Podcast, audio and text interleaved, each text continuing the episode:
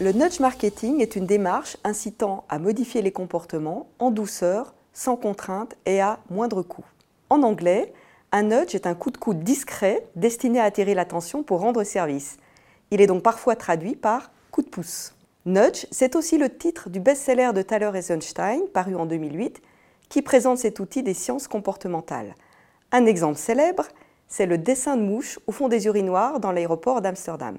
Comme ces messieurs cherchent à viser la mouche, les éclaboussures sont réduites de 80% et les toilettes plus propres pour un coût quasi nul. Depuis ce livre, les notes se sont largement diffusées.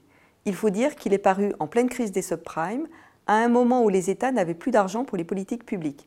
Ils ont alors créé des nudge units. Aux États-Unis, l'administration Obama a directement sollicité Sunstein. Le nudge s'est ainsi imposé comme un quatrième outil en politique publique avec l'éducation, la réglementation et l'impôt. Puis les entreprises s'en sont à leur tour saisies. Les raisons de ce succès sont multiples. Déjà, les nudge bénéficient d'une forte crédibilité académique.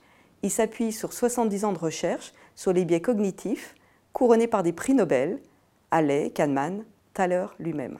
Ensuite, les résultats s'observent beaucoup plus vite qu'avec le modèle classique, car les nudges visent directement le comportement sans passer par l'attitude ni l'intention. Cela suscite d'ailleurs des critiques sur leur effet à long terme. Enfin, le nudge marketing est simple à évaluer. Il suffit de mener des expérimentations qui mesurent les comportements dans des situations avec et sans nudge et de comparer les résultats. D'un point de vue méthodologique, le nudge marketing exige d'abord d'identifier les freins à l'adoption du comportement souhaité, puis les leviers à actionner parmi des centaines de biais cognitifs, la norme sociale, l'ego, le choix par défaut, pour orienter les individus vers le bon choix.